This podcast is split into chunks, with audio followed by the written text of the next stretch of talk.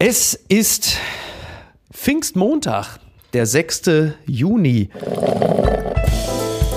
Apokalypse und Filterkaffee. Die frisch gebrühten Schlagzeilen des Tages. Mit Mickey Beisenherz. Einen wunderschönen Montagmorgen und herzlich willkommen zu Apokalypse und Filterkaffee, das News Omelette und auch heute selbstverständlich sprechen wir ein bisschen über das, was es an Schlagzeilen und Meldungen des Tages gibt, was ist wichtig, was ist von Gesprächswert, worüber lohnt es sich zu reden und äh, er zuckt hier schon ganz nervös auf der Couch, wie er mir gegenüber sitzt. Es hat wahrscheinlich damit zu tun, dass er am heiligen Pfingstmontag arbeiten muss, mit mir sprechen muss. Das ist für ihn als Christenmenschen eigentlich im Grunde genommen verboten. Äh, ich grüße ganz herzlich äh, die Podcast-Legende, den Grimme-Preisträger, den Connoisseur 所以。Das Kaffeearschloch Jakob Lund. Ich bin froh, dass es jetzt noch so eine weltliche Wendung genommen hat. Mit Kaffeearschloch kann ich leben.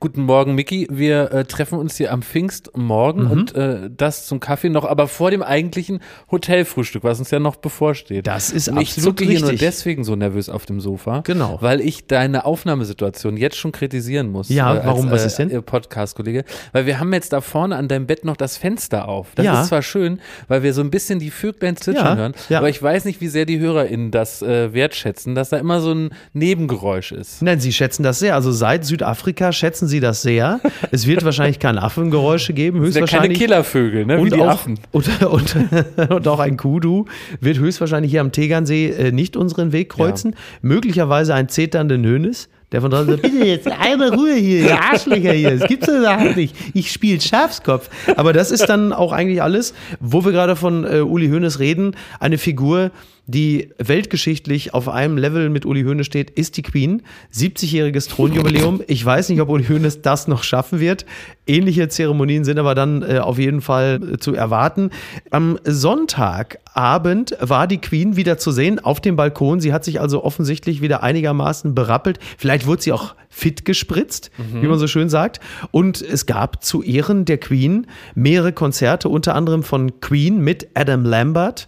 Alicia Keys hat Empire State of Mind gesungen. Das Ja, hat und diverse eine- Briten etwas irritiert. Ja, und eine sensationelle äh, Bespielung. Also sie hat das, glaube ich, direkt vor dem Buckingham Palace performt. Ja. Und ich habe die Bilder gesehen. Es wurden äh, wirklich Feuer äh, da drauf projiziert äh, zu This Girl is on Fire. Ja. War sensationell sah das aus. Und dann gab's noch diesen süßen Teddy, ne? Der wurde extra Paddington. der, der, der Queen gegenüber Ja. an den Tisch äh, animiert. Ja. Und äh, da habe ich so ein bisschen gedacht, das war bestimmt eine kuriose Situation, dass dann irgendwie so ein Special Artist äh, Typ oder Typin kommt und der Queen das alles erklärt. Ja. Ich meine, die ist ja nur auch ein bisschen was älter. Ja. Weiß gar nicht, ob die ob richtig verstanden hat, was da mal draus wird. Du, äh, ich glaube, der Queen ging's äh, so, äh, das letzte Mal, dass sie so irritiert war, war, als sie Meghan gegenüber saß und sagte, wer ist das denn? Was ist denn das jetzt hier? Sowas haben wir ja noch nie erlebt. Und jetzt halt Paddington, der Bär, Ja. und die Queen hat dann verraten, dass sie also offensichtlich immer ein Marmeladenbrot in der Handtasche hat. Gehörst du denn zu den Queen-Fans, also Queen jetzt in dem Fall die Band, die Adam Lambert gut finden als Nachfolger von Mercury oder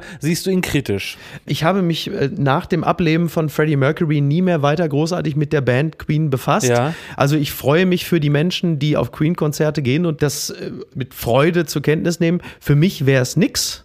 Aber es ist okay. Ja. Aber wie bei den meisten Bands, die ihren Zenit, also kreativ schon hinter sich haben. Achso, ja, kreativ. Ja, ja, kreativ schon hinter sich haben, ist es okay, wenn man das. Erbe auf die Art und Weise noch verwaltet. Ich meine, immerhin ist noch äh, Roger Taylor dabei, Brian May ist noch dabei.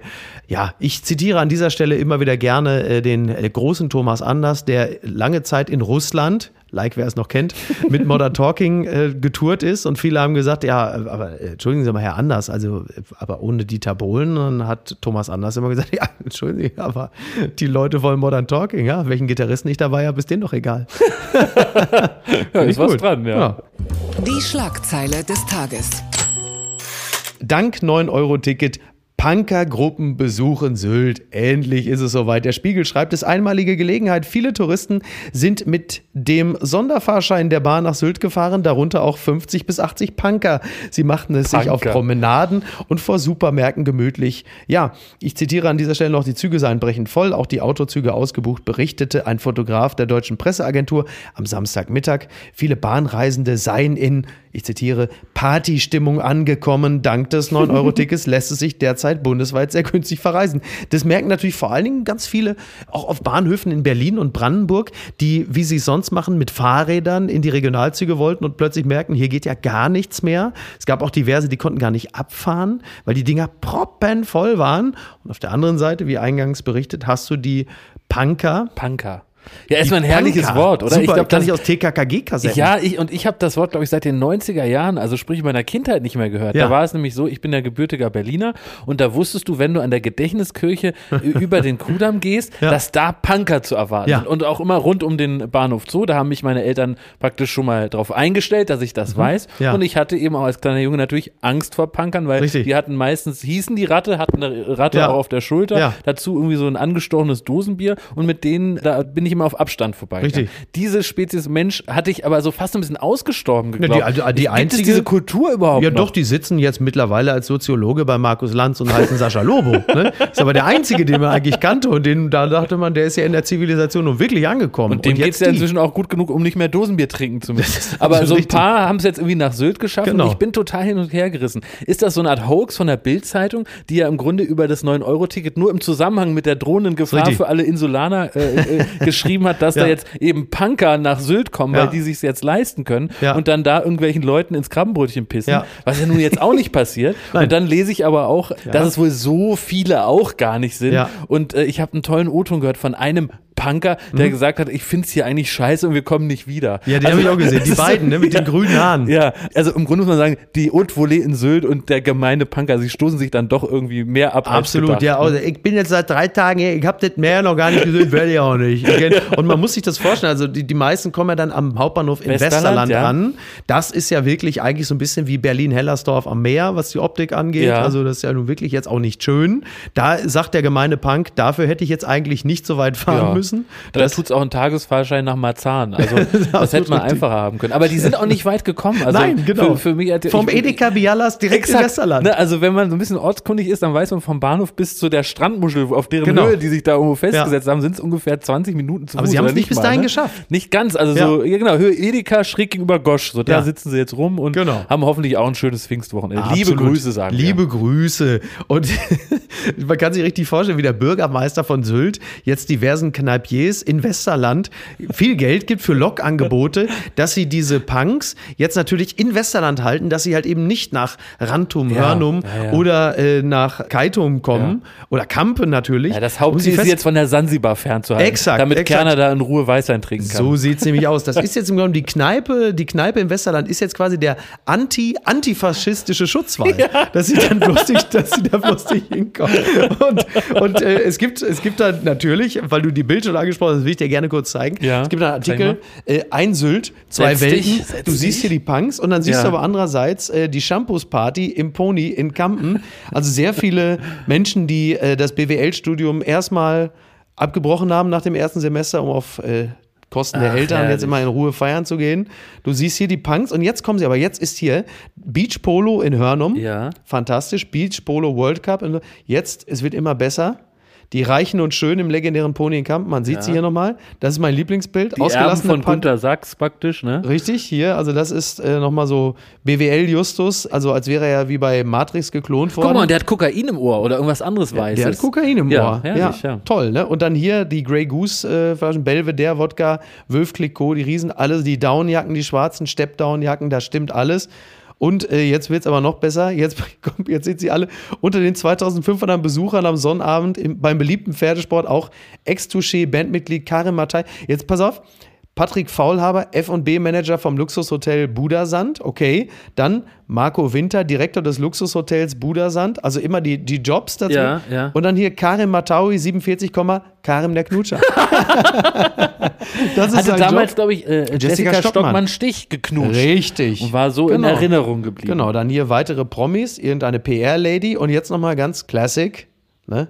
Ralf Bauer beim Yoga am Sylter Strand. Ja, wobei der optisch jetzt nur schwer vom gemeinen Punker zu unterscheiden Das ist. ist Ne? das. Also ich finde, du musst diesen Artikel in die Ja. Shownotes packen, Michi, Ja, ja. das muss man nochmal nachvollziehen Das können, muss man sich tatsächlich noch mal in Ruhe- das muss man sich gesehen noch mal in haben, Ruhe ja. angucken, Aber, aber- im Grunde muss ich sagen, du bei diesen ganzen schlimmen Meldungen, zu denen wir vielleicht mal auch noch kommen in diesen Tagen, ist das fast so eine Meldung so ein bisschen aus vergangenen Zeiten, so eine ganz einfache Dialektik. Exakt. Punker, arm und reich treffen wir aufeinander, der Genau. eine Shampoos, der andere Dosenbier. Genau. Und da kann ich mich noch irgendwie ganz, ganz Ja, man, nett dran genau, man, die Welt ist so gut und einfach in gut und böse, Genau. arm und reich, Ja. schön und hässlich aufgeteilt. Ja. Das haben wir selten. Ein letztes noch zum Thema 9-Euro-Ticket. Auch der Kölner Stadtanzeiger hat natürlich darüber berichtet, weil man sich auch in Köln einbildet, dass Köln ein Reiseziel sein könnte für Menschen, die äh, sich dieses Ticket gekauft haben. Und der Kölner Stadtanzeiger überschreibt seinen Artikel natürlich wie? Völlig klar. Endlich der Dom. Was Reisende in Köln mit dem 9-Euro-Ticket erleben, ist doch klar. Oh Ja. Ja. Mensch, also dieser Dom scheint was zu sein in Köln, oder? Das sollte richtig. man sich mal anschauen. Scheint was zu sein. Ja, ja. So, jetzt gibt's, ähm, heute ist übrigens auch der internationale Tag der russischen Sprache. Ne? Das haben die Vereinten Nationen irgendwann mal in den äh, Kalender implementiert. Ich bin mir nicht ganz sicher, ob das ein Tag ist, der heute entsprechend äh, gefeiert werden wird. Wir nehmen es aber als moderative Brücke. Gucken mal, wer da spricht.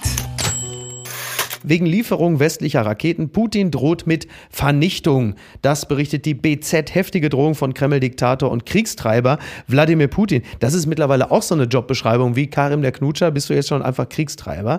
Russlands Machthaber droht für den Fall einer Lieferung westlicher Raketen mit hoher Reichweite an die Ukraine. Also das ist nicht die Drohung, sondern die Raketen mit hoher Reichweite an die Ukraine mit schweren Angriffen auf das Land, spricht gar von Vernichtung. Putin, Zitat, wenn sie liefern, dann werden wir daraus die entsprechenden Schlüsse ziehen und unsere Mittel der Vernichtung, von denen wir genug haben, einsetzen, um jenen Objekten Schläge zu versetzen, die wir bisher nicht angreifen. Das sagte er einem Staatsfernsehsender. Ich weiß nicht, Jakob, wie es dir damit geht, aber jetzt an Tag, ich glaube, 101 des Krieges reagiere ich auf Drohungen von Putin schon bedeutend anders, als das noch an Tag 2 oder an Tag Ja. äh, 15 gewesen ist. Mir geht es mittlerweile so ein bisschen so, dass ich dann schon abwinke. Es ist halt wirklich so ein, so ein Touch von, ja, ja, was wahrscheinlich mit der Resilienz der Menschen zu tun hat, dass man nicht dauerhaft in diesem Schockmodus ist, hat natürlich auch ein bisschen was mit der komfortablen Lage zu tun, die wir hier im Westen haben. Aber das Gefühl ist halt eben auch, dass diese Drohung gar nicht mehr so zieht. Also es ist dieses, ja, was soll Ja, er auch ist so ein sagen? bisschen so eine Drohung in den luftleeren Raum. Ich muss da Ja. ein bisschen an Monty Python denken und diesen Kampf der beiden Ritter. Und am Ende sind äh, bei beiden Arme und Beine abgeschlagen und dann sagt einer von beiden, nennen wir es unentschieden. Ja. Und so kommt mir das vor, was Putin hier sagt, wenn ich daran denke, dass, glaube ich, eine Stadt wie Mariupol schon zu 80 Prozent zerstört ist. Ja. Also so ein bisschen frage ich mich auch, was will er denn eigentlich noch kaputt machen, was nicht eh schon äh, dem Erdboden gleich ist. Ein bisschen auch in dieselbe Richtung äh, geht das ja, dass jetzt wieder wohl äh, gestern, also am Sonntag, Raketen nach Kiew geflogen sind, nach Ja. äh, einer kurzen Feuerpause zumindest. Es wirkt so ein bisschen wie so die letzten verzweifelten Taten, Ja. um nochmal auf, auf sich aufmerksam zu machen in so einem Ja. Krieg, der gerade irgendwie so dahin Genau. meandert, irgendwie ohne einen klaren äh, Vorteil auf der einen oder anderen Seite zu sehen. Um das immer so ein bisschen zu simplifizieren oder auf eine andere Ebene zu ziehen, mir kommt es derzeit so ein bisschen vor, äh, Eltern werden das kennen, wenn du partout versuchst, einem Kind beizubringen, alleine in seinem Bett zu schlafen, dann hast du natürlich als Reaktion ein unglaubliches Geschrei aus dem Zimmer, wo das Kind alleine liegt. Und du weißt, Du würdest jetzt am liebsten hingehen und möchtest alles dafür tun, dass das Kind sich wieder beruhigt und aufhört zu schreien. Und jeder, der sich professionell damit auskennt, sagt, da musst du jetzt durch. Es wird schreien, es wird auf alle Arten und Weisen auf sich aufmerksam machen, bis es irgendwann akzeptiert, dass diese Situation für sich nicht mehr ändern wird und dann wird es ruhiger werden und wird die Situation akzeptieren. Und mir kommt es bei Putin manchmal so ein bisschen vor wie dieses Geschrei, dieses ewige, wenn ihr das nicht macht, dann drohe ich mit Vernichtung, dann werden wir zu anderen Mitteln greifen und dass man durch diese Phase jetzt durch muss und einfach sich davon nicht beeindrucken lässt und sagt, ja, natürlich, was soll er anderes sagen? Und da haben wir natürlich am Anfang heftiger drauf reagiert, weil Ja. das für uns völlig neu war, dass mit Vernichtung gedroht wird, dass mit der Atomwaffe gespielt wird. Und das war für uns natürlich schockierend. Und jetzt ist es langsam so, dass man sagt, na ja, Mai, was soll er denn sagen? Ein bisschen ist es ja auch so, dass diese äh, schrecklichen Drohungen von Putin wie so ein sprachlicher Code dafür sind zu sagen, ich habe es registriert. Mhm. Im Grunde seine Antwort auf die ja. Waffen, dass er sagt, ich habe registriert, dass ihr jetzt diese Systeme liefert ja. und deswegen sage ich jetzt Folgendes. Ja. Und das ist im Grunde so ein bisschen vielleicht die verbale Ebene von diesem Hin und Her. Ne? Genau. Trotzdem äh, ist es natürlich so, dass Putin von dem ganz viele Leute sagen, er habe den Krieg schon verloren, wo ich mich immer frage, was genau meint er denn? Also das verstehe ich gar nicht wirklich, weil so scheint es mir derzeit auch noch nicht zu sein. Ist schon so, dass Putin generell aber noch dem eigenen Krieg gegenüber relativ positiv eingestellt ist. Der Tagesspiegel hat einen Artikel, da steht, äh, wie Putin den Westen in die Knie zwingen will, Zitat, die Stimmung im Kreml ist, dass wir nicht verlieren können. Es geht grundsätzlich um diesen Zermürbungskrieg und darum, wie lange das geht. Und es geht halt eben auch um die Frage, und das ist natürlich ein großes Plus auf das Putin setzt, wie lange der Westen bereit sein wird, die Ukraine im bisherigen Umfang zu unterstützen, nicht zuletzt auch mit den beschlossenen Sanktionen, die längst weltweit Auswirkungen haben. Und wenn man einem Bericht der renommierten Washington Post Glauben schenkt, ist dies genau die neue Strategie des russischen Diktators.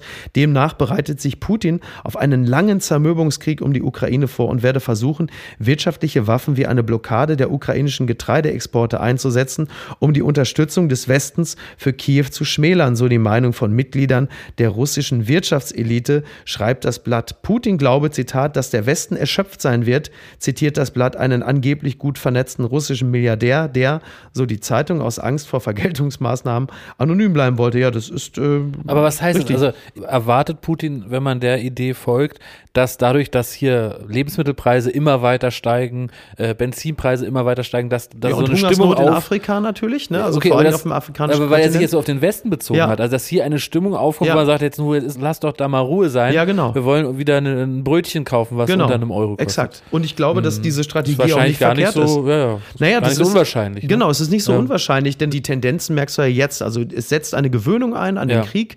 Irgendwann was wir ja auch schon, wir haben es ja privat ja auch schon besprochen, dadurch, dass der Krieg sich aus Kiew wieder wegverlagert, ja. was Paul Ronsheimer bei uns auch schon mal gesagt hat, ist auch die Aufmerksamkeit da eine andere. Es wirkt plötzlich nicht mehr wie der Krieg, den wir jetzt kennengelernt hatten, der uns so bedrohlich erschien, ja. sondern wenn sich das wieder auf den Donbass verlagert, hast du plötzlich das Gefühl, naja, gut, als wäre es nicht mehr so schlimm.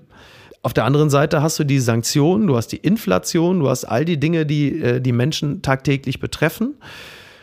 Und dann entsteht natürlich immer weniger dieses Gefühl von Einheit und die Sinnhaftigkeit, auch diese Sanktionen mitzutragen, die Erkenntnis dessen, die schwindet langsam und darauf setzt Putin. Das ist natürlich auch, also auch, dass die Ukraine sich so lange wehrt und so wehrhaft ist, was ihr großes Plus ist, ist auf der anderen Seite auch ihr großes Problem, weil die Bereitschaft, sie zu unterstützen, schwindet natürlich mit der Gewöhnung an das Ganze. Und deswegen ist die Strategie von Putin, das einfach in Anführungsstrichen auszusitzen und zu sagen, warte mal ab, der Westen wird irgendwann wieder in seine alten Muster verfallen. Es wird diese Einheit, die am Anfang es gab, wird zerfallen, weil es natürlich auch im Westen ganz viele Wahlen zu gewinnen gibt. Und die gewinnst du natürlich nicht damit, dass du eine Inflation von 10 Prozent hast und alles teurer wird. Das ist schon eine Strategie, die nicht verkehrt ist. Nur er muss, nur warten. Ja, das stimmt. Aber auf der anderen Seite darf man nicht vergessen, dass auch äh, parallel die Sanktionen gegen Russland ja weiter äh, aufrecht gehalten werden. Ja. Lauterbach Lauterbach hat bei dir in einer Folge gesagt, dass Russland da im Grunde wieder zurückkommt in einen Status der 80er Jahre genau. in, in ja. Russland. Und auch das ist ja die Frage, wie weit man das in Russland noch weiter stützt, diesen ja. äh, Krieg von Putin. Und äh, ist wahrscheinlich so eine Art Aufwiegende. Wer gibt zuerst auf? Wer gibt zuerst nach? Blattgold. Corona-Maßnahmen. FDP und Grüne streiten über Änderungen des Infektionsschutzgesetzes, das berichtet die Zeit. Braucht es noch vor dem Sommer eine Anpassung der Rechtsgrundlagen für die Corona-Maßnahmen? Die Grünen sind dafür. Die FDP pocht auf eine Evaluierung. Grünchef Nuripur fordert eine rasche Änderung des Infektionsschutzgesetzes, um für die kältere Jahreszeit vorbereitet zu sein. Der FDP-Politiker Wolfgang Kubicki erinnerte daraufhin daran, dass es einen gesetzlichen Auftrag gebe, Corona-Maßnahmen zunächst zu evaluieren. Nur auf der Grundlage eines entsprechenden Berichtes könnten evidenzbasierte Entscheidungen getroffen werden. Ja, da ist wieder die alte Auseinandersetzung Einschätzung. Aus der Halbdistanz oder aus der Bürgerperspektive erscheint es mir natürlich richtig, eine Regierung zu haben, die frühzeitig eine rechtliche Grundlage schafft dafür, dass man im Herbst auf steigende Zahlen oder ja nicht nur steigende Zahlen, denn Zahlen werden definitiv steigen, aber eine steigende gesellschaftliche, gesundheitliche Bedrohung, dass man darauf vorbereitet ist und entsprechend schnell reagieren kann. Und dann ja. hast du natürlich die FDP, die bei den Landtagswahlen nicht gut abgeschnitten hat zuletzt, weil sie mit diesem großen Label Freiheit und Liberalismus angetreten sind und viele Dinge im Zuge der Ampelkoalition natürlich dann auch schon in Anführungsstrichen einkassiert wurden. Und jetzt versuchen sie da natürlich auch strategischen Punkt zu machen, denn sich einfach dem zu fügen, dass es rechtliche Einschränkungen für Bürgerinnen und Bürger geben wird, das äh, wollen sie natürlich nicht. Ja, im Grunde, so habe ich das verstanden. Ich fand es gar nicht so einfach, das nachzuvollziehen, worum es hier geht. Ich musste ein bisschen äh, an den Satz denken, den Klaas-Hofer Umlauf so gern zitiert, there's no glory in prevention. Ja. Und da sind wir ja vielleicht an dem Punkt. Es ist ja ein Unterschied, ob du Maßnahmen verabschiedest, während äh, du eine ganz hohe Inzidenz hast, also eine pandemische Lage, Genau. oder ob du dir jetzt Gedanken machst, wie muss eine Rechtsgrundlage aussehen, mit der wir präventiv auf ein Infektionsgeschehen, was im Herbst, im Winter wieder auf uns zukommen könnte, Genau. reagieren können. Genau. Indem du nämlich sagst, wir wollen die und die Maßnahme jetzt vereinbaren, die vielleicht nach heutigem Stand gar nicht sofort nötig ist, aber um Genau. praktisch das, was dann kommt, zu verhindern. Genau. Und da muss ich sagen, würde ich sehr begrüßen, äh, wenn man da die entsprechenden rechtlichen Grundlagen schafft und nicht wieder praktisch äh, hinter die Welle kommt. Das war ja immer dieses schöne vor der Exakt. Welle, hinter der Welle. Ja. Natürlich, wenn du hinter der Welle, wenn oder wenn du die Welle auf dich zukommen siehst, Ja. dann kannst du sagen, jetzt äh, räumt mal die Strandkörbe rein. Ja. Aber besser wäre es doch, die, bevor die Welle kommt, äh, reinzupacken und alles praktisch startklar zu machen. Und das würde Genau. ich sehr begrüßen. Genau, übrigens der von dir schon zitierte Karl Lauterbach nimmt einen neuen Anlauf für die sogenannte Widerspruchslösung, was äh, Organspenden angeht. Das ist ein bisschen untergegangen, finde ich. Und äh, das ist ein, ein Vorstoß, den hatte zuletzt Jens Spahn äh, gewagt vor ungefähr zwei Jahren. Und das ist ja gescheitert, wie wir festgestellt haben. Und Karl Lauterbach möchte das Ganze aber nochmal angehen, äh, vermutlich auch, um auch mal, seine Amtszeit jetzt auch mal mit Erfolgen zu krönen, äh, derer es bislang ja noch nicht so wahnsinnig viele gab. Ich fände es natürlich gut. Die Widerspruchslösung gibt es in vielen anderen Ländern Österreich Europas. zum Beispiel. Ne? Österreich zum Mal vielleicht nochmal Beispiel. genauer erklären, worum es geht. Ne? Also, Also im Grunde genommen ist es ja also ganz vereinfacht gesagt, du bist mit Geburt Organspender Ja. und du musst proaktiv dem widersprechen, dass du Organspender bist. So, momentan ist es ja umgekehrt. Du musst dich ja proaktiv fürs Organspenden aussprechen. Du hast dann einen Organspenderausweis bei dir und trägst im Zweifel dann auch ein, was du vielleicht, wenn du äh, verstorben bist, was nicht entnommen, wie bei Niki Asania, liebe Grüße an der Stelle, da steht da einfach nur Gehirn. Übrigens, was aber viele in dem Zusammenhang missverstehen, ist, man kann auch schon sehr, sehr große Dienste vollbringen im Notfall, wenn man einen Organspenderausweis hat. Und selbst wenn man der Ansicht ist, man möchte keine Organe spenden, Mhm. wird es den Sanitätern und Sanitäterinnen sehr helfen, wenn dann da drauf steht, dass man eben das nicht möchte, weil dann ist eben dieser Wille festgehalten. Und Ja. es ist leider so, dass in Deutschland, in Europa immer noch eines der Länder ist mit äh, zu wenig Organspendern. Und in Österreich sieht man, dass diese Lösung sehr gut funktioniert. Ja. Und ich kann mich nur sehr dafür aussprechen und drücke da Karl Lauterbach mit diesem Unterfangen sehr die Daumen. Na, da kann ich also nur mich also nur anschließen. Das hat mich überrascht. Britischer Premier Johnson muss sich wohl Misstrauensvotum stellen. Einige Abgeordnete haben den Termin offenbar bereits in ihrem Kalender eingetragen. Ja, was heißt das denn bloß? Ja, einem Zeitungsbericht zufolge muss sich der britische Premier Johnson am Mittwoch einem Misstrauensvotum stellen. Das berichtet der Spiegel. Nach einer Phase der Beruhigung war der Unmut über Johnson wegen der Partygate-Affäre nach Veröffentlichung eines Untersuchungsberichts wieder gestiegen. Die illegalen Feiern im Londoner Regierungssitz während des Corona-Lockdowns zeugten von Führungsversagen und fehlendem Urteilsvermögen, hieß es in dem Bericht der Spitzenbeamtin Sue Gray, die Geschehnisse seien hinter dem zu erwartenden Standards weit zurückgeblieben. Es sei teils zu exzessivem Alkoholkonsum gekommen. Viele Menschen seien bestürzt über das Verhalten im Herzen der Regierung, hatte die Beamtin geschrieben. Das muss man auch dazu sagen, wenn man die Bilder von der Downing Street, dem Garten, äh, während des Lockdowns 2020, 2021 im Kopf hat, weiß man auch gar nicht mehr genau. Ist es der Garten von Downing Street Nummer 10? Ist es Bialas Edeka auf Sylt, Westerland? man kann es nicht mehr auseinanderhalten. Äh, Für Boris Johnson ist es jetzt auch die letzte Gelegenheit, vielleicht noch der Queen in den Ausschnitt zu kotzen während der Feierlichkeiten, bevor er dann womöglich, ist eigentlich nicht vorstellbar. Wir haben uns doch durch die Andy Scheuers dieser Welt und durch die Trumps, durch dieses, ist das jetzt das Ende von Trump, haben wir uns doch daran gewöhnt, dass die, und dazu zähle ich Boris Johnson jetzt dann doch schon mal, dass die Bad Guys irgendwie immer gewinnen Ja. und mit allem durchkommen. Eigentlich unvorstellbar, dass er durch ein Misstrauensvotum am Ende nicht mehr britischer Premier sein könnte, oder? Ja klar, also das stützt ja auch. Also jedes Impeachment-Verfahren gegen Trump hat ja nicht, äh, war ja. Ja. nicht von Erfolg gekrönt. Ich glaube auch äh, diese ganze Nummer, äh, als er dann äh, sein, sein Amt da übergeben hat und, und die, die Stürmung des Kapitols, auch das blieb Ja. ja, mehr oder weniger ohne Folgen für ihn. Ja. Äh, also deswegen würde es mich jetzt sehr überraschen, wenn Ja. das klappt. Aber heißt das, dass hier Abgeordnete trotz Queen-Jubiläum sich da zusammen telefoniert haben, hektisch am Wochenende, um sich schon wohl. mal für den Mittwoch zu verabreden Genau. und irgendwer stellt dann die Vertrauensfrage Ja, und dann genau. Rappelt's. Genau, dann rappelt's, ne? Genau. Also es ist ja schon so, ähm, bislang haben 25 konservative Abgeordnete öffentlich erklärt, dass sie ein Votum über den Verbleib von Johnson an der Staatsspitze beantragt haben. Mindestens 54 Tories müssen das Votum bei dem mächtigen Parteikomitee schriftlich beantragen. Dessen Vorsitzender bestimmt dann das Datum für eine Abstimmung im Unterhaus. Die Anträge sind vertraulich, nur der Komiteevorsitzende weiß, wie viele derzeit vorliegen. Ja, also es ist so, ähm, dass die Grundlage da ist und jetzt muss man mal abwarten, was Ja. passiert. ne? Ich kann es mir nicht vorstellen, aber äh, wir werden es ja sehen. Wenn Boris Johnson das übersteht, dann ist aber mal eine richtig große Party im Garten. Dann gibt's Freibier für alle. da gibt's Freibier. Morgen vielleicht schon der Skandal des Tages. The Guardian berichtet, pollution car tires produce vastly more particle pollution than exhaust tests show. Toxic particles from tire wear almost 2000 times worse than from exhausts as weight of car increases. Also um das Ganze mal ein bisschen zusammenzufassen. Vor allem zu übersetzen wahrscheinlich, ne? ja, ist richtig.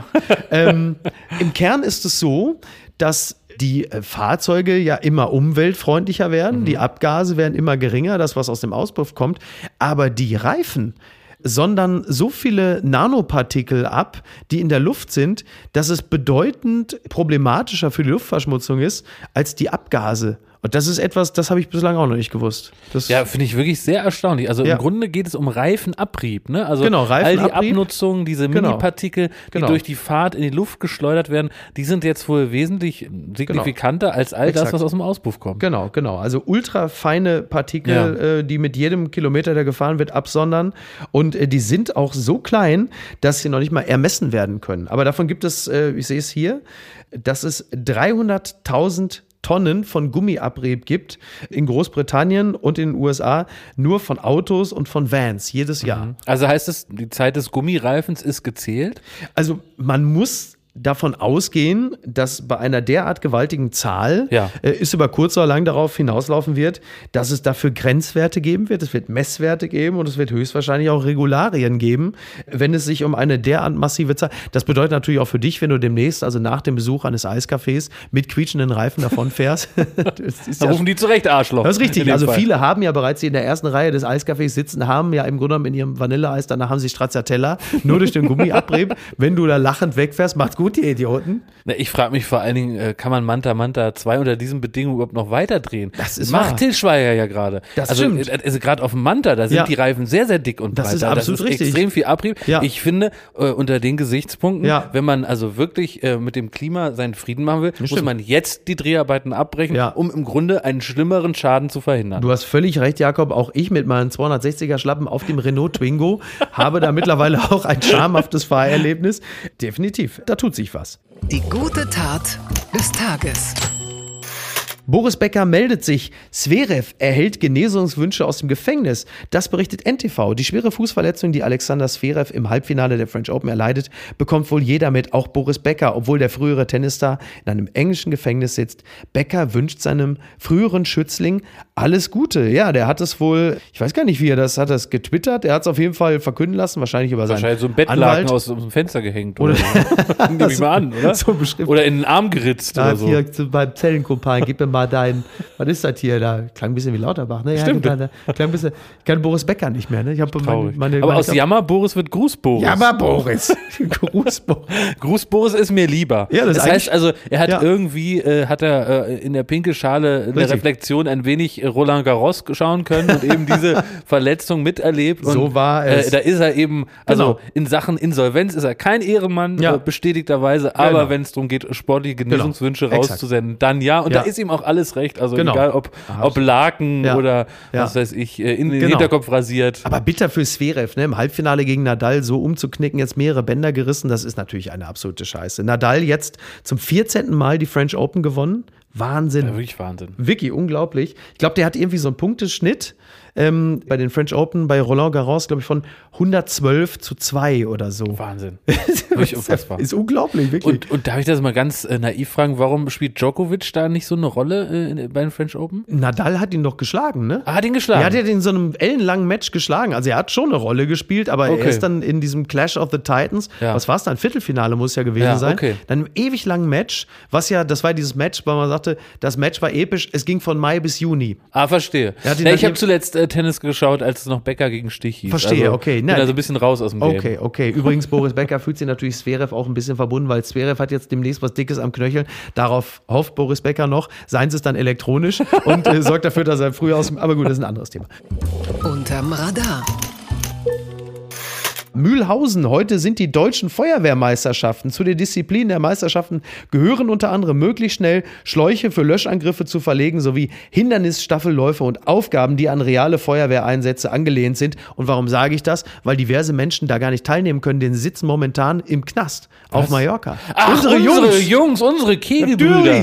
Ja. Ja. wann lassen sie endlich äh, unsere Kegelbrüder frei? sind unser Assange. Ja. Das ist unser Nawalny. Ja, aber echt. Da werde ich demnächst schreiben, wenn äh, Christian Linder wieder bei Twitter schreibt, Nawalny ist seit äh, 225 Tagen in Haft, werde ich schreiben, und was ist mit unseren Kegelbrüders? so ist es. Ja, und da ich guckt keiner mich, drauf. Ich freue mich auf irgendwie den nächsten Mallorca-Hit von, von Eke Hüftgold oder so. Ja. so. Weißt du, angelehnt an zehn kleine Jägermeister. Wie viele Kegelbrüder sind noch im Knast? Ja, Weißt du, sicher. das kannst du auch herrlich runterziehen. Ja, sicher. Aktuell sind es, glaube ich, nur noch fünf. 13 kleine Kegelbrüder Genau. waren kräftig druff. Da hat einer eine Kippe geschnipst, da brannte schnell der Puff. Sowas halt.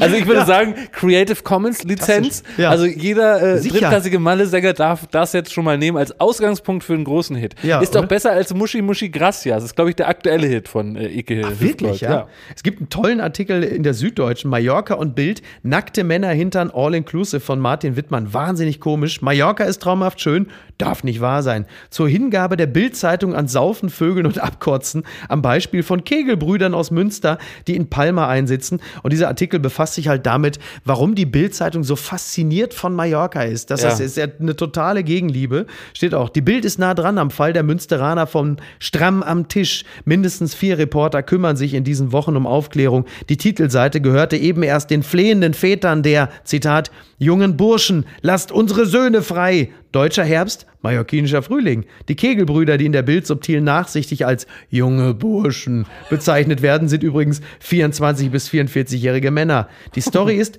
pünktlich zum Jubiläum keine eigene Mallorca-Geschichte, die Bild erfunden hat, sondern sie ist eine Geschichte, für die die Bild ihr eigenes Mallorca erfunden hat. Ganz toller Text, wahnsinnig komisch.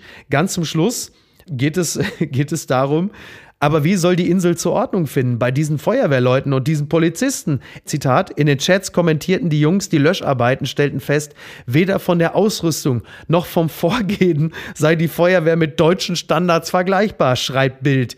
Den vermuteten Tatablauf nennt die Zeitung die seltsame Balkontheorie der spanischen Polizei. Erst, und das ist jetzt ein Resümee, Erst mutmaßlich die Hütte abfackeln, dann dem Mallorquiner bescheinigen, dass er beim Löschen alles falsch macht. Nicht zuletzt dieser Chutzpe verdanken wir Deutschen unseren weltweit einmaligen Ruf und der Artikel schließt mit dem wunderbaren Satz Hasta luego, im Puff lodert el fuego. Das ist wirklich ein absoluter Wahnsinn, ey. Das gibt's doch alles gar nicht, wirklich. Das ist äh, komplett irre. Naja. Gewinner des Tages. Sind alle Menschen, die an diesem Wochenende auf Open Airs gewesen sind. Ja. Es sei natürlich, jetzt ist gerade sag mal, der, der Blitz beim Pinkeln in den Sack eingeschlagen. Dann würde man sagen, das ist jetzt nicht so. Der Blitz ist in den Eiffelturm eingeschlagen. Ne, Ja, unglaublich. Ich nur sagen. ist er war nicht dafür da? Konzert, Nee. aber. Bitte? Nee, der ist nicht der größte Blitzableiter der Welt. Das Nee, ist eigentlich ich so gedacht, ne? Ja, das ist richtig. Nee, aber du sagst es, also viele Konzerte an diesem Wochenende, Rock am Ring, Rock Ja. im Park, nach äh, zwei Jahren Pandemie ging es wieder los, dann Rammstein in Berlin Ja. und die Rolling Stones in München. Also da Ja. konnte man sich, wenn man Musikfan ist, wirklich äh, Ja. ordentlich was aussuchen. Bei, ich bei Rammstein Berlin gesehen ist übrigens, wenn der Blitz in Till Lindemann einschlägt, glauben ja alle, es sei Teil der Show. das stimmt alles. Wo du Till Lindemann sagst, es gibt ein Video, ich glaube auf dem Rammstein Instagram-Kanal. Ja. Also da weiß ich gar nicht, was ich dazu denken soll. Ich beschreib's dir einfach. Ja. Man sieht Till Lindemann nackig oben auf dem Olympiastadion sitzend, fast thronend, möchte ich sagen, Ja. mit einer Angel in der Hand. Und unten praktisch zu seinen Füßen Ja. auf der Spielfläche das aufgebaute Konzertsetting. Also der hat irgendwie noch so ein bisschen nackig, Ja. mit nackertem Pimmel, hat er noch in der Luft geangelt. Das, was auch immer uns das sagen soll, aber Ja. das hat mich erfreut, muss ich sagen. Großartig. Also es gibt ja Männer, äh, vorrangig Männer wahrscheinlich, die jetzt beim Stones-Konzert in München gewesen sind. Auch hier ganz so tolle äh, Online-Begleitung von Mick Jagger persönlich. Also man sieht ihn, glaube ich, am Eisbach. Ja. Man sieht ihn, wie er so eine Maß Bier trinkt und sagt, ja, Prost, wir sehen uns morgen und so. Ach, also auch das muss man unbedingt nochmal nachholen. Ja. Sensationell, was die Stones Wobei- auch da im Internet leisten. Ach, wie geil ist das denn? Vor allem bei Mick Jagger, in Klammern 79, nicht Karim der Knutscher. ähm, weißt du ja, wenn er da am Eisbach sitzt, gar nicht mehr genau, ist das jetzt Originalmaterial vom Ötzi? Oder ist es 79? Keith Richards auch 79. Ja, ja. Da ist vielleicht sogar ganz gut, wenn da der Blitz mal einschlägt. Da ist dann Wahnsinn. Es ist ja wahrscheinlich vielleicht, also möglicherweise echt das letzte große Open Air, was die Stones spielen werden. Jetzt aber nicht mehr in Vollbesetzung. Das wollte ich gerade sagen. Also Ja. ich glaube, so dieses letzte, das ist immer so die Frage, äh, wer am Ende übrig bleibt. Ja. So ein bisschen Vergleich mit den Kegelbrüdern. Ja. Ne? Also einer macht die, dann das Licht aus und Ja. man kann jetzt mal schauen, wer es ist. Ja. Ich kann dir erzählen, dass ich vor drei, vier Jahren bei einem Stones-Konzert in Berlin war. Ja. In, der, in der Waldbühne, glaube ich sogar. Ja. Mhm. Und das war eines der besten Konzerte meines Lebens. Und da waren sie jetzt ja auch nicht wesentlich jünger. Ja. Aber das ist eine Energie, die besonders Mick Jagger hat. Das äh, ist wirklich so einmalig. Also ein Ja. Typ, der mit einer Energie ähm, ein ganzes Stadion, eine ganze riesen Open-Air-Location füllen kann, das ist wirklich einmalig. Und wer immer die Chance hat, die Rolling Stones nochmal live zu sehen, Ja. bitte kauft euch Tickets, das ist eine absolute Empfehlung. Ja. Die Musik ist ja eh grandios Klar. und das Erlebnis wirklich toll. Ach toll, ja, fantastisch. Ja, ist echt gut. An dieser Stelle sei übrigens äh, der äh, Rolling Stones-Experte ähm, Till Hoheneder ganz lieb gegrüßt, hat jetzt einen äh, Musikpodcast bei Spotify. Musik ist Trumpf. Und gerade Till Hoheneder über Musik reden zu hören, macht immer besonders viel Freude. Und äh, mit ein bisschen Glück redet er auch nicht nur über die Stones. Übrigens war ja eigentlich völlig klar, es ist Rock am Ring an diesem Wochenende gewesen. Und da weißt du doch, wenn du da hingehst, also unmatschig kommst du da nicht raus, oder? Das ist doch eigentlich das Zertifikat. Du weißt, wenn das Wochenende Rock am Ring ist, brauchst du privat keine Gartenparty planen, weil dann weißt du, der Wettergott sagt, es wird auf jeden Fall regnen. Na, du musst dir einen äh, massiven Sonnenbrand geholt haben, weil es natürlich affenartig heiß ist. Ja. Dann äh, fünf Minuten später äh, musst du im Grunde im Auge des Tornados gestanden haben, bis auf die Unterbuchse nass sein. Ja. Und dann äh, muss der halbe Körper in Schlamm sein, dazu äh, ein Becher Bier und dann ist eigentlich ein schönes Also du Wochenende. siehst im Grunde genommen aus wie Ben Becker, wenn er an einem ganz normalen Dienstagmorgen in Lidl Ich hätte gerne einmal, wo ist denn hier vorne? Wo sind denn die Litschis? Saisongemüse, ihr Arschlöcher! sowas. Oder natürlich halt wie die Punker beim Edeka Bialas im Westerland. So ist es völlig klar. Und was schreibt eigentlich die Bild? Komm, zum Schluss noch ein kleiner Klassiker. Jakob, das hast du dir verdient. Oh, herrlich. Liebe Eishockeymänner, endlich, endlich richtige Männer, statt dieser MeToo-Vergewaltigungsmänner in den Bademänteln. Unsere Eishockeymannschaft hat den Weltmeister Schweden besiegt. Sie haben gezeigt, was Männer sind und was sie von diesen parfümierten Arschlöchern unterscheidet. Eishockey ist das schnellste und brutalste Spiel. Es ist kein Spiel für Männer, die sich für Theater, Ballett oder Malerei interessieren. Beim, beim Eishockey wird der Gegner niedergerannt, Ja. manchmal verprügelt.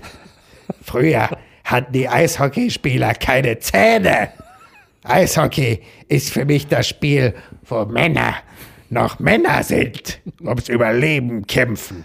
Die Eishockeymänner sind um die 1,80 Meter groß und 90 Kilo schwer. Ich frage mich, welchen Mann eine hübsche Frau ledig wählen würde. Ein Eishockeymann oder einen parfümierten Mann? Ich denke, ein Eishockeymann. Herzlichst, Franz Josef Wagner. Also da steckt aber ganz viel Sehnsucht und sehr viel Homoerotik drin, muss ich Wirklich, sagen, in, ne, in oder? dieser Ode an den Ma- Eishockeymann. Und ich finde es ganz spannend, weil äh, Herr Wagner äh, beschreibt ja im Gr- im Grunde einen Archetyp Mann, äh, dessen Gegenteil er ja selber ist. Er ist ja eigentlich ein, Ein Feingeist, Feingeist, der mit absolut. Rotwein, Ein Rotwein doch eher äh, äh, aus dem Berliner Ensemble in die Parisbar getorkelt kommt, ja. als irgendwie äh, Ja. mit einem halben Zahn äh, aus dem Ja. Wellblechpalast hier in Berlin. Also muss man ja sagen, erstaunlich. Ja, das muss man sagen. Andererseits nach äh, 42 Reval an so einem Abend äh, muss er sich zumindest nicht mehr den Vorwurf gefallen lassen, Ja. parfümiert daherzukommen. Nicht wie diese Arschlöcher vom Beach Polo World Cup Sylt auf in Hörnum. Ekelhaft. Jakob, ich danke dir ganz Du, herzlich. ich mache mir jetzt noch ein bisschen Parfum drauf. Verfängt. Dann gehen wir zum Frühstücken, ganz Ja. gemütlich hier im Ja. Bachmeier und Ja. machen es uns noch ein bisschen nett, ne? Und ich werde mir jetzt noch drei, vier Zähne ausschlagen lassen, um bei der lokalen Damenwelt noch einen Stich zu machen.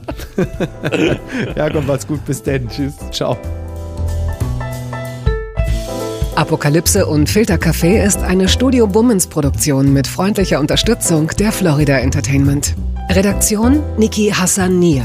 Executive Producer Tobias Baukhage. Produktion Hanna Marahiel. Ton und Schnitt Niki Fränking. Neue Episoden gibt es immer montags, mittwochs, freitags und samstags. Überall, wo es Podcasts gibt. Stimme der Vernunft und unerreicht gute Sprecherin der Rubriken Bettina Rust. Die Studio Bummens Podcast-Empfehlung. Im folgenden Trailer für den Podcast Justitias Wille geht es um Depression und Suizid. Bitte achtet auf euch, wenn ihr reinhört. Ein Flügel der großen französischen Fenster steht offen und gewährt einen Blick in den großen Garten. Von draußen dringt warme Luft in das bescheiden eingerichtete kleine Hotelzimmer. Sie kniet auf dem Einzelbett, faltet die Hände und richtet den Blick gen Himmel.